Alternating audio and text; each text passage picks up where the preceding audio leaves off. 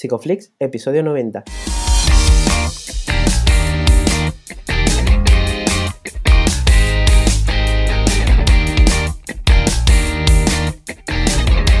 Bienvenidos a Psicoflix, un espacio de psicólogos para psicólogos, un podcast donde entre todos buscamos ser cada vez mejores profesionales de la psicología.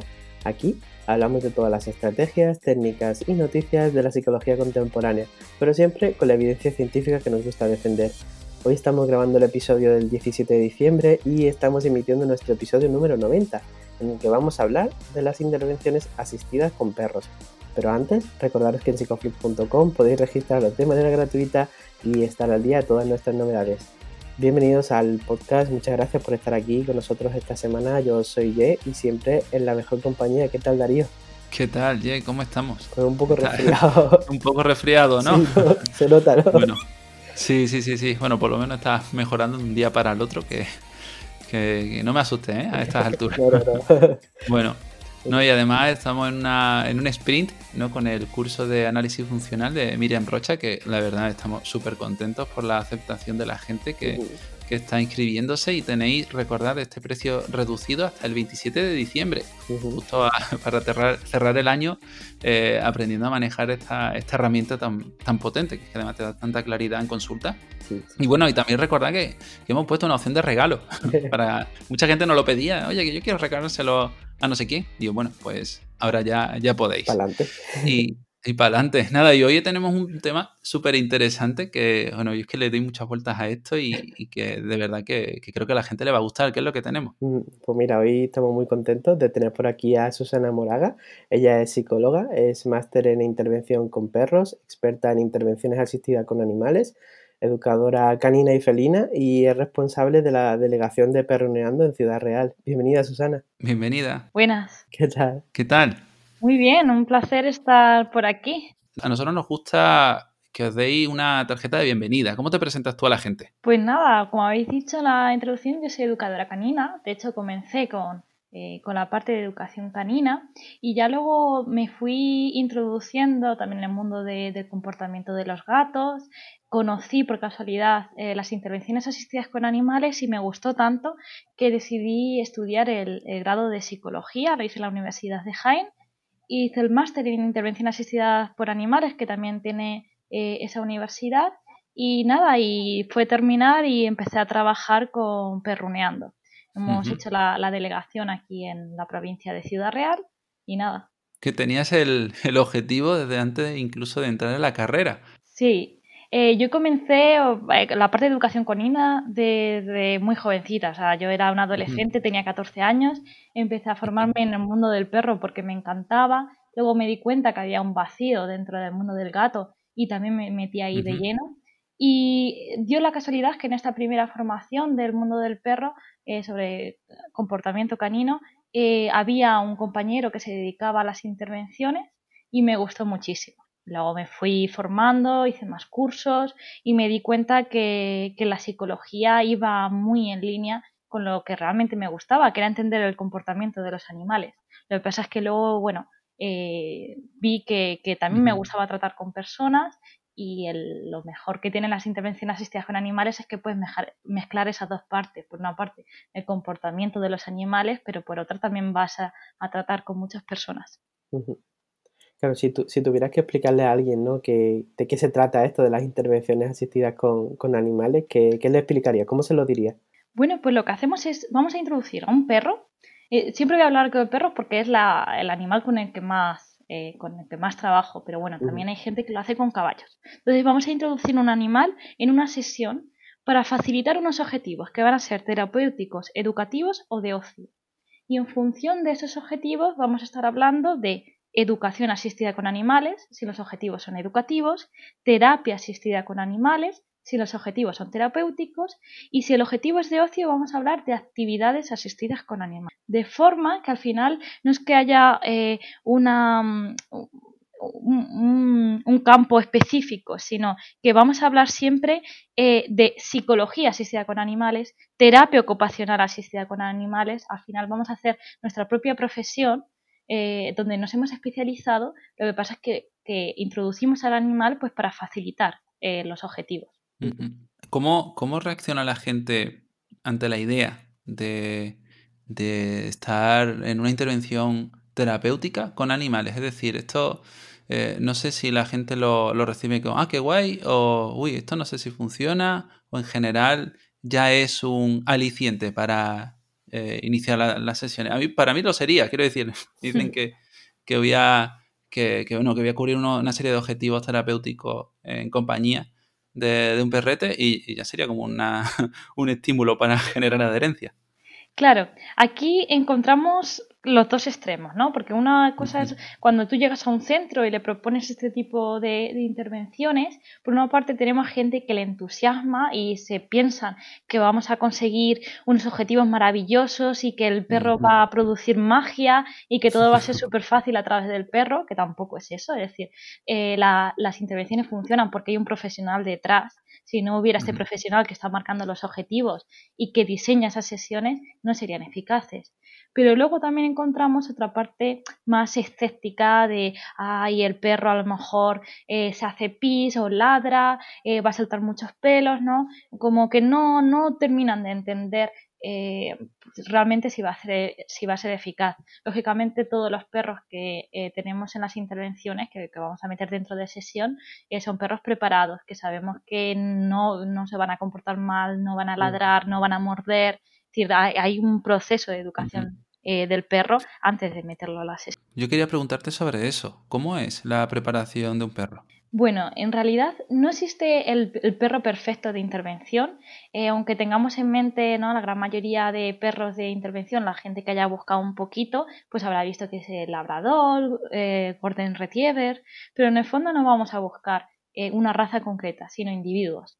Por ejemplo, en Perruneando tenemos perros mm, de todo tipo, la gran mayoría, por no decir todos, eh, son adoptados, eh, de diferentes tamaños. Mm, además que eso también en, terapia da mucho juego porque puedes hablar sobre los prejuicios y sobre a lo mejor un perro que al principio nos daba miedo, luego cómo, cómo vamos interactuando con él. Y en general, yo te digo, no hay ningún perfil eh, específico de una raza concreta. Buscamos más un carácter. Tienen que ser perros que le encanten estar en contacto con las personas, em, que tengan un entrenamiento detrás en el que estén acostumbrados a a lo mejor em, pues eh, ya aquí va a depender de con el colectivo con el que el perro trabaje, no lo mismo a lo mejor trabajar con eh, gente con diversidad funcional, donde a lo mejor el perro tiene que estar más preparado para eh, eh, ruidos o sonidos de otra forma diferente o si van a estar con, eh, habituados a, personas que lleven sillas de rueda o algún elemento de apoyo. Entonces aquí va a depender ¿no? del colectivo en que trabaje. Hay perros que se adaptan mejor a un colectivo en concreto, otros que son un poquito más polivalentes y, servirían para, bueno, servirían, queda una palabra un poco feo, ¿no? introducimos en, en sesiones donde donde a lo mejor estos perros se, sientan más a gusto. Al final, el perro va a ir a trabajar eh, sintiéndose a gusto dentro de la sesión. No vamos a forzar en ningún momento que el perro eh, vaya y, se quiera ir, sino que el, perro siempre está eh, buscando a las personas, le gusta estar ahí, incluso muchas veces pasa que cuando nos vamos a, otra sesión y no llevamos a nuestros perros, eh, nos miran como diciendo, bueno, quiero ir, ¿no? Y luego lo echan de menos. Yo recuerdo la primera vez que, tuve contacto con, terapia asistida, ¿no? Con caballo y, y fue cuando estaba haciendo las prácticas y, mi primer pensamiento antes de ir fue, hostia, vaya rollo, ¿no? O sea, un poco como que había un poco de prejuicio en lo que tú comentabas antes, ¿no? Pero una vez que estuve allí y vi a los usuarios que estaban tan felices, dije, ostras, que, aquí hay algo que, les gusta, ¿no? Y que les estimula. Entonces, eh, te quería preguntar por esto, ¿no? ¿Qué, ¿Qué prejuicios y qué mitos encuentras acerca de las intervenciones? Aquí depende mucho también del tipo de colectivos. Por ejemplo, te encuentras en colectivos de, personas mayores en una residencia, sobre todo cuando llevamos perros que a lo mejor eh, son razas de caza, pues podencos, eh, ¿no? Eh, galgos, te encuentras que muchas veces tienen la idea un poco más utilitaria del animal de caza, del campo, como más tradicionales, y no ven al perro como, eh, bueno, como un perro donde puedas interaccionar más allá de, lo que es el, el, trabajo de la caza o de proteger una casa. Luego también en colectivos a lo mejor de niños más pequeños, pues te encuentras que, em, que están un poquito más abiertos y tienen eh, la idea un poquito más idealizada de, de, lo que es un perro. Entonces también nosotros jugamos un poquito modulando las expectativas y siempre eh, tratamos un poquito de lo que es el bienestar del perro. Porque independientemente del objetivo, siempre vamos a meter pequeñas eh, pues pequeñas información acerca de cómo cuidar un perro, sobre el bienestar, sobre si los perros tienen emociones y cómo actuar ante ellos. Queríamos preguntarte también, eh, Susana, por el vínculo entre una persona y, un animal.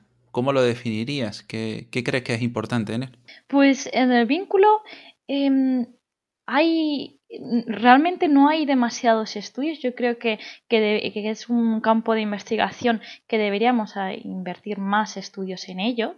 Eh, pero en principio podemos decir que, hay como tres elementos. Uno sería a nivel comportamiento, es decir, las actividades que compartimos con, el perro en el, día a día o con cualquier otro animal. Y otro eh, a nivel em, afectivo, es decir, eh, pues bueno, las ideas que tenemos acerca del, del, animal.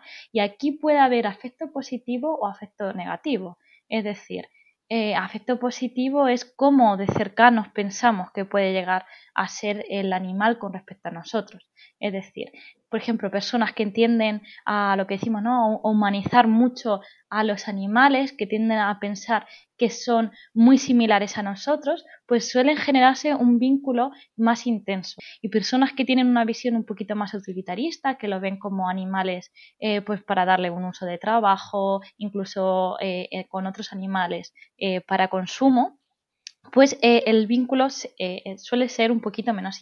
Y luego también hay un afecto negativo y es que también tenemos prejuicios acerca de los animales y, por ejemplo, en sesión pues puede haber gente que a lo mejor no le entusiasme demasiado los animales y tenga ciertos prejuicios. Y respecto a la relación que establecemos fuera de lo que es la intervención con nuestros animales, también va a haber un afecto negativo referido a las consecuencias negativas que tiene que tener un animal. Y esto es muy importante porque también hay un sesgo en los estudios científicos eh, respecto al vínculo que tienden a ver eh, la relación con, los animales como algo súper positivo y que siempre va a tener efectos positivos. Pero también sabemos que tiene eh, efectos negativos. Y sabemos que tener a un animal tiene un coste, tiene un coste económico e incluso un coste social, porque a lo mejor hay cosas que haríamos, a lo mejor me quedaría con mis amigos hasta más tarde, pero tengo que llegar a mi casa pasear a mi perro. Mm, de hecho, sobre eso quería preguntarte. Siempre se ha hablado, mm, bueno, al menos en cuanto a, la cultura popular, cosas como, no, pues tener un perrete con los niños hace que desarrollen empatía, desarrollen ciertas conductas y, claro, pues también hay que tener en cuenta eh, todas estas responsabilidades. ¿Cuánto de verdad hay en todo eso? Claro, este es un, un punto también importante porque Em, se ha tendido mucho a, hablar sobre el efecto positivo, casi mágico de los animales. Y los animales no tienen efectos directos en la salud. Los efectos son eh, porque, por ejemplo, eh, a través del animal se puede ver un cambio en lo que es el contexto. O sea, tener un animal va a modificar nuestro estilo de vida, para bien y para mal. A lo mejor mm, cuando introducimos un perro en nuestra casa tenemos que comunicarnos con el resto de nuestra familia para ver quién pasea, a qué horas, quién lo cepilla, nos tenemos que coordinar. Y eso puede ser positivo y puede tener beneficios a nivel del núcleo familiar, pero también puede tener consecuencias negativas. Luego también tenemos que tener en cuenta eh, otras teorías ¿no? que se centran más en el papel del animal como tal. Y aquí hablamos de la teoría del apego, es decir, un animal nos permite tener eh, alguien como un apoyo, ¿no? En, un momento dado de estrés, de ansiedad, tenemos ese apoyo que sabemos que va a ser incondicional, porque los animales no nos juzgan, porque siempre están ahí. y a mucha gente eso le tranquiliza pero además también hay un componente eh, de aprendizaje y es que los el contacto con los animales, con los perros y los gatos, generalmente se suele dar en situaciones de bienestar. Es decir, llegamos a nuestra casa cansados de trabajar, nos encontramos a nuestro perro, a nuestro gato, que nos reciben, son súper cariñosos, nos sentamos en el sofá, empezamos a acariciarlo y al final el animal se convierte en un estímulo condicionado, es decir, aparece el animal y ya nos viene esa sensación de bienestar. Pero además hay otra teoría más que dice que hay que tener en cuenta la cultura de, de la que estamos. Y mm, eso también es importante porque la gran mayoría de gente piensa que el tener un perro o un gato va a tener efectos positivos en su salud, o por lo menos aquí en Occidente. Entonces, esas expectativas positivas van a generar esos efectos positivos en la salud, porque al final los efectos positivos en la salud que generan los animales eh, están más a un nivel eh, psicológico que casi físico. De hecho, había por ahí estudios que dicen que eh, la presencia de un perro reduce la tensión arterial, que las personas que eh, mm, estaban en un hospital rehabilitándose se rehabilitaban antes. Pero es cierto que estos estudios no se han terminado de, replicar y donde más evidencia tenemos es respecto a los beneficios a nivel más psicológico. Me parece muy interesante esto que estás comentando porque vemos que hay efectos que son positivos para las personas, pero también me gustaría saber en qué personas crees que estará contraindicado esto. Y pues las intervenciones asistidas con animales están contraindicadas siempre que una persona, por ejemplo, tenga eh, una fobia muy intensa al, al perro. Sí es cierto que a veces nos encontramos en sesión eh, pues gente que no quiere acariciar o que tiene un poquito de miedo, pero es un miedo controlable y luego conforme va desarrollándose la sesión van teniendo confianza en el perro y en principio no pasaría nada. Pero cuando estamos hablando de una fobia muy intensa, eh, esa, esa persona no podría participar. También los resultados van a ser mejores con personas que le gusten los perros, que tengan cierta motivación por interactuar con el animal y por supuesto también vamos a descartar personas que tengan alguna alergia. Claro. Vale, ¿y en qué situaciones sí sería muy conveniente trabajar con, perros? Pues eh, uno de los efectos que tienen los perros es que aumentan muchísimo la adherencia a las a la intervención. Entonces, bueno, eh, a lo mejor en colectivos que, vemos que todavía no, terminan de engancharse a la intervención, eh, que tienen cierta reticencia a ir, eh, quizás un perro nos pueda dar esa parte de, querer ir solo, aunque sea solo para acariciar al perro, para decirle los trucos. Además que, que, el perro nos permite hacer una metáfora, es decir, es mucho más fácil decir qué es lo que siente un perro que qué es lo que siento yo. Entonces, a lo mejor expresarse a través del perro eh, puede permitir eh, que esa persona tenga ese espacio para expresarse sin realmente eh, ser del todo vulnerable. Es decir, bueno, pues el perro se siente así cuando está enfadado, pero a lo mejor estoy hablando, estoy hablando de mí, no del perro. ¿Hay alguna edad que esté dentro del rango de trabajo? En principio trabajamos con, todo tipo de, edades. sí es cierto que es curioso, pero eh, se suele trabajar más mm, con, niños pequeños y con personas mayores. Eh, pero en principio, eh, cualquier edad podría, se podría trabajar en cualquier edad. ¿Qué problemas psicológicos suelen ser foco de trabajo? tradicionalmente se ha trabajado mucho con, con niños con TEA. Eh, pero en realidad cualquier colectivo, por ejemplo, ahora tenemos un programa aquí mm, sobre eh, en colegios, también hemos ido a residencias mayores, eh, todo tipo de colectivos que sean que entren dentro de lo que sería una sesión de, psicología podrían ir perfectamente a una intervención asistida con, con, animales. De hecho, también, por ejemplo, tenemos un programa en hospitales, en una unidad pediátrica, eh, donde, bueno, llevamos a los perros al hospital para que los niños sientan un poquito menos frío el ambiente hospitalario, reduzcan también los dolores. Eh, también, por ejemplo, hay otros compañeros que han hecho programas en prisiones. Es decir, que al final cualquier, cualquier colectivo y cualquier contexto podríamos introducir un perro. Qué chulo. De hecho, ayer estaba viendo las noticias y al mediodía pues echaban eh, bueno, una parte, ¿no? una noticia que, decían que habían incluido eh, la asistencia con perros en niños con, cáncer, ¿no? Y me pareció pues, muy, muy útil, ¿no? De cara a la intervención. Entonces, em, ¿cómo es ese primer contacto cuando introduces la, terapia a la Vale, nosotros lo que solemos hacer, claro, al final eh, nuestra herramienta, por así decirlo, es el vínculo que se genera con el perro. Sin ese vínculo, las intervenciones no tendrían mucho sentido. Entonces, la primera sesión siempre eh, intentamos que sea un poco más trabajando lo que es la formación del vínculo de, los usuarios con, el perro. Entonces, bueno, comenzamos a lo mejor una actividad más de cepillado, de hacer alguna orden, de estar un poquito más en contacto con el perro. Luego, a partir de ahí, pues ya en función de nuestros objetivos, veremos si queremos trabajar eh, más encima del perro o incluso a veces eh, el perro es una excusa. Por ejemplo, si queremos Em, motivar a algún colectivo que, por ejemplo, de TEA, eh, para que vayan al supermercado a comprar cualquier cosa, pues podemos enseñarle a comprar comida para el perro o algún juguete o prepararle una fiesta sorpresa al perro, de forma que al final tienen la motivación. Y aunque el perro no esté presente, es una excusa para luego todo el trabajo. Y por último, eh, una vez que ya hemos trabajado los objetivos que nos hemos planteado, tenemos que hacer un cierre, precisamente porque se ha generado un vínculo con, el perro de intervención.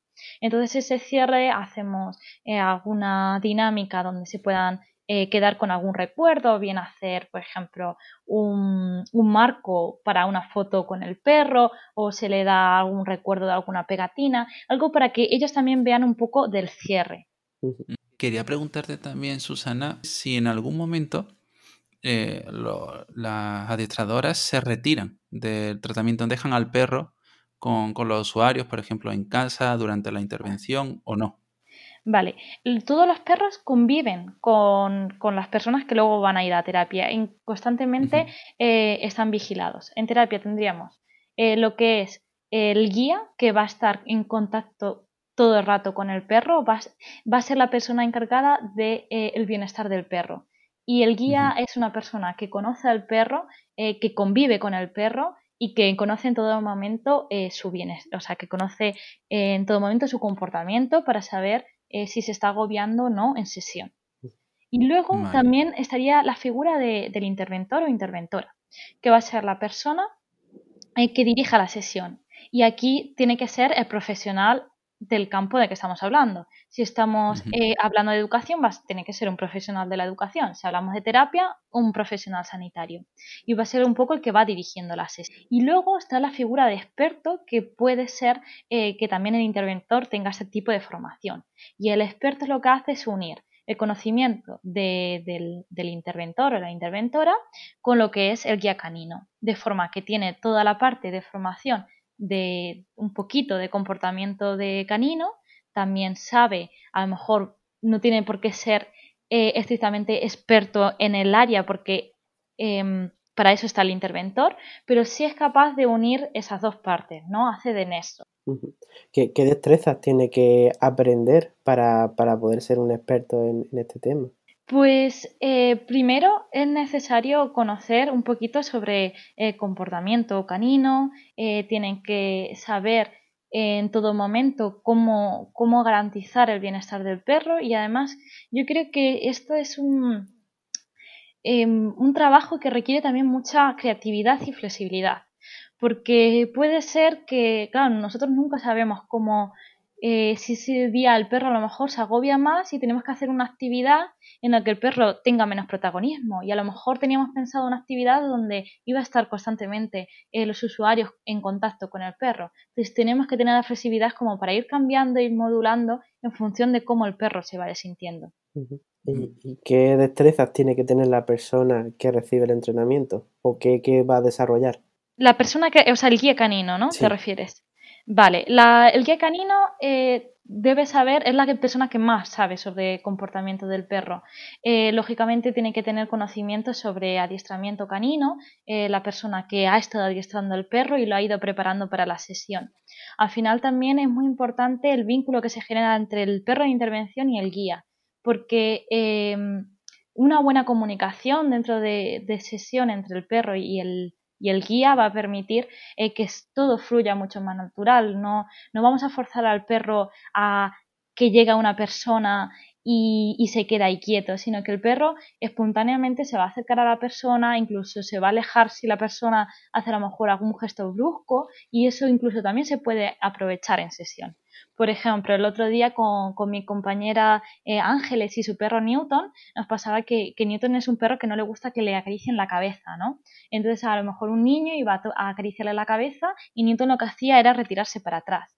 Bueno, pues eso nos dio pie, pie a hablar sobre la asertividad porque hablamos, bueno, ¿y Newton qué ha hecho? ¿Por qué lo ha hecho? ¿Y cuántas veces eh, nos dejamos hacer cosas que realmente no nos gusta? O a lo mejor al contrario, ¿qué hubiera pasado si Newton hubiera, nos hubiera mordido? Y eso, ¿no? Que, que, fue algo espontáneo del perro, nos dio pie a hablar de a lo mejor algo que no teníamos 100% planeado, pero que sí va un poco con, con, los objetivos. Susana, ya que estás hablando sobre esto, me gustaría preguntarte sobre alguna intervención en la que tú consideres que, el uso de un perro haya sido fundamental. Pues, a ver, yo creo que mm, muchas veces nos pasa que, nos hemos acostumbrado ya a trabajar con, perros y cuando no tenemos el perro nos faltan eh, como recursos. Es decir, el perro es que al final es lo que decía, una metáfora, ¿no? Y nos permite hablar de cosas que a lo mejor em, tardaríamos más tiempo eh, si no tuviéramos al perro. Mm, y funciona mucho en cuanto a, las emociones. Em, por ejemplo, en adolescentes que tienen ¿no? esa coraza, que a lo mejor no quieren hablar tanto de las emociones, pero a lo mejor le estamos explicando algo eh, respecto al perro que, es una indirecta para ellos, pero ellos no se terminan de dar cuenta. Por ejemplo, vamos a hablar del código de comunicación.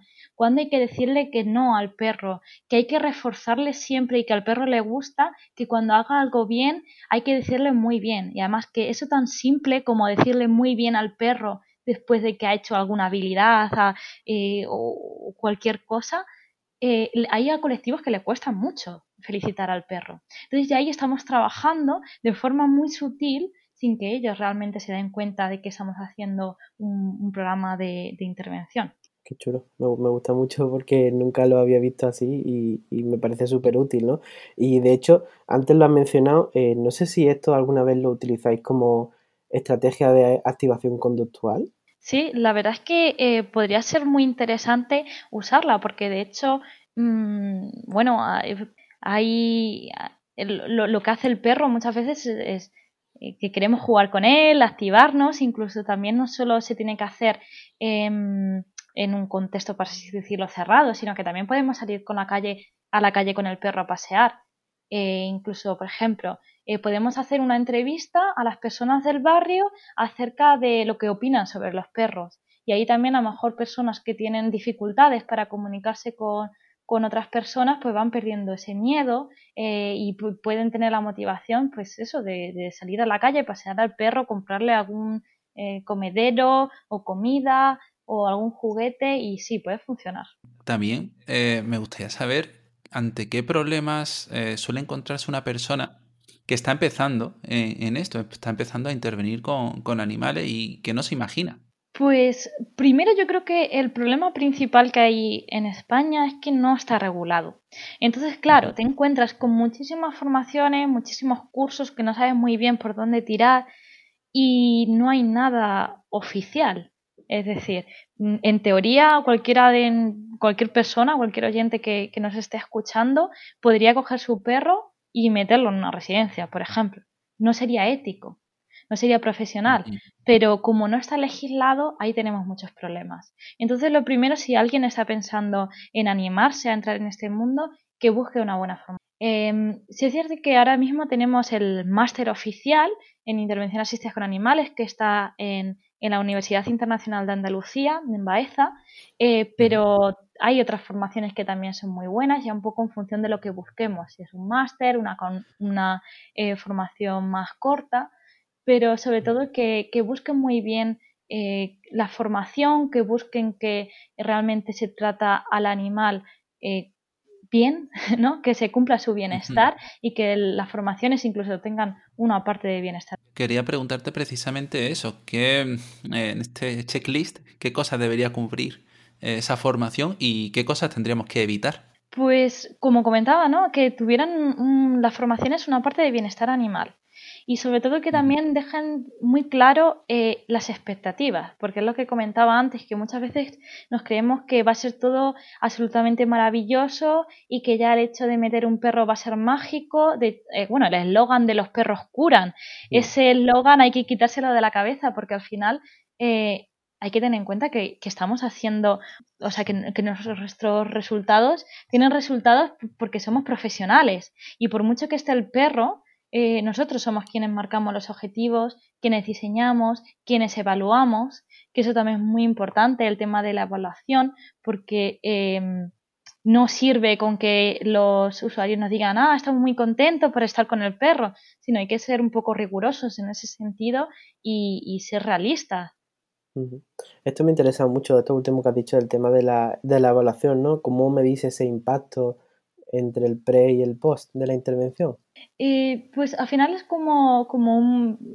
Se usa la misma metodología que usaríamos en cualquier intervención psicológica.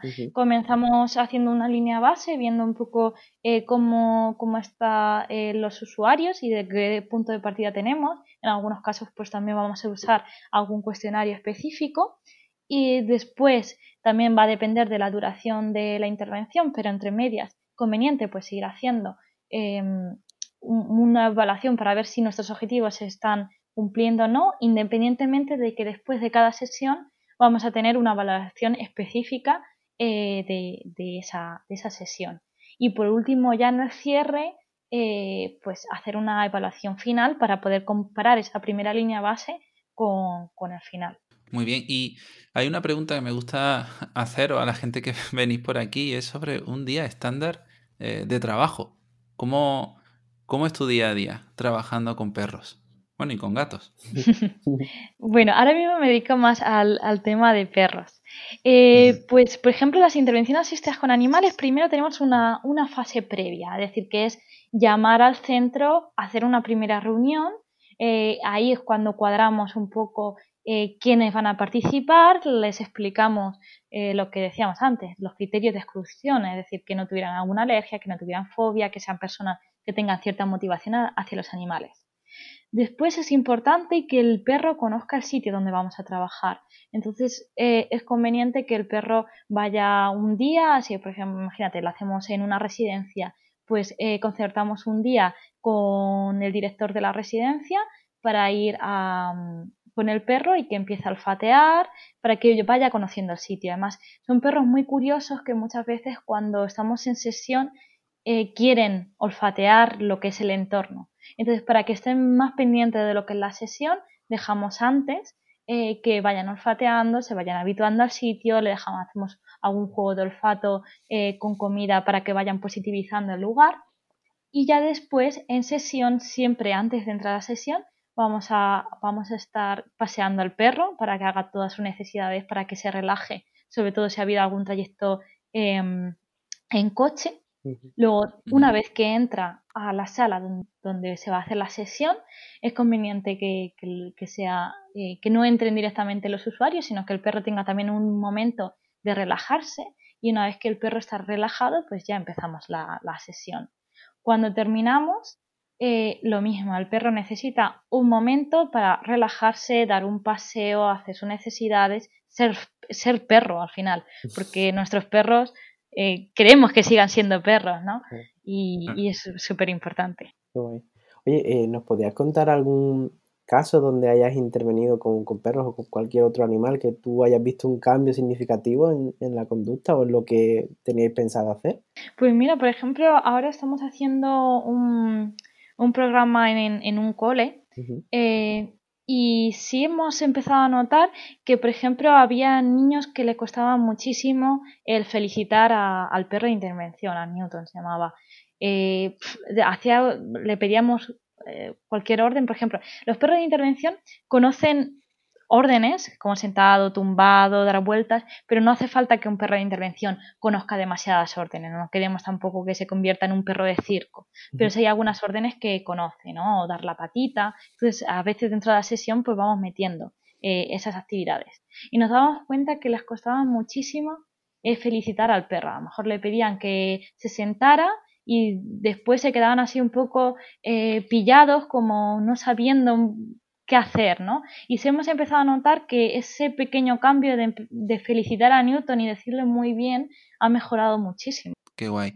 ¿Y hay algo eh, que estés ahora estudiando, un tema que esté interesándote sobre la intervención asistida con animales?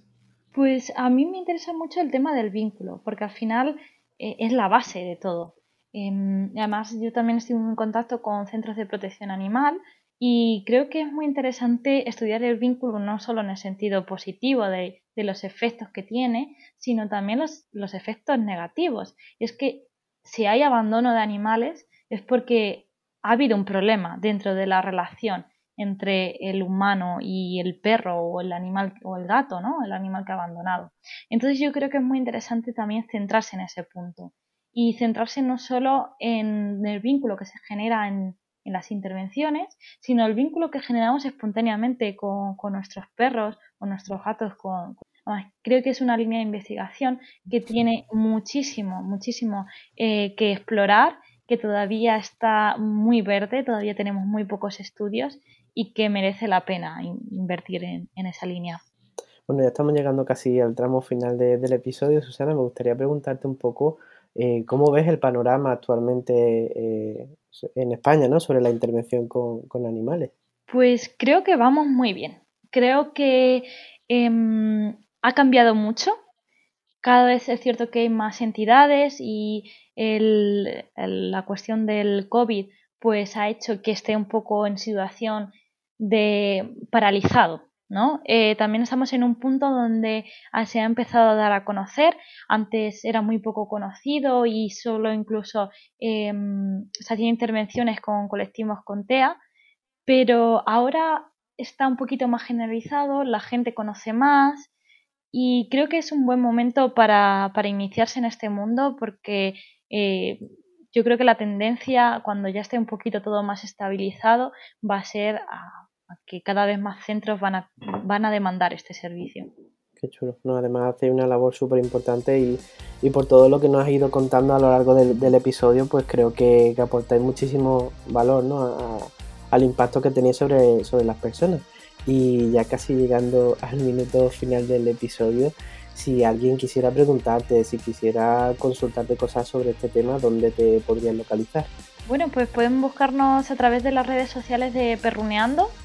Cualquier duda que tengan, mm, no sé, estamos abiertos también a cualquier colaboración. Eh, nosotros eh, encantados. Qué bueno. Muy bien, muchas gracias. Muchas gracias por este rato, Susana. A vosotros. Muchas gracias. Y bueno, vosotros no os vayáis muy lejos, que la semana que viene tendremos por aquí a Alba Sotelino. Hablaremos de un tema chulísimo. Y nada, recordaros que tenéis el curso de Miriam Rocha hasta el día 27 con precio reducido. Así que nada, nosotros nos vemos la próxima semana, el próximo jueves a las 8 de la tarde con un nuevo episodio aquí en psicoflix.com, en Spotify, en iTunes y en iVoox. Hasta luego. Hasta luego.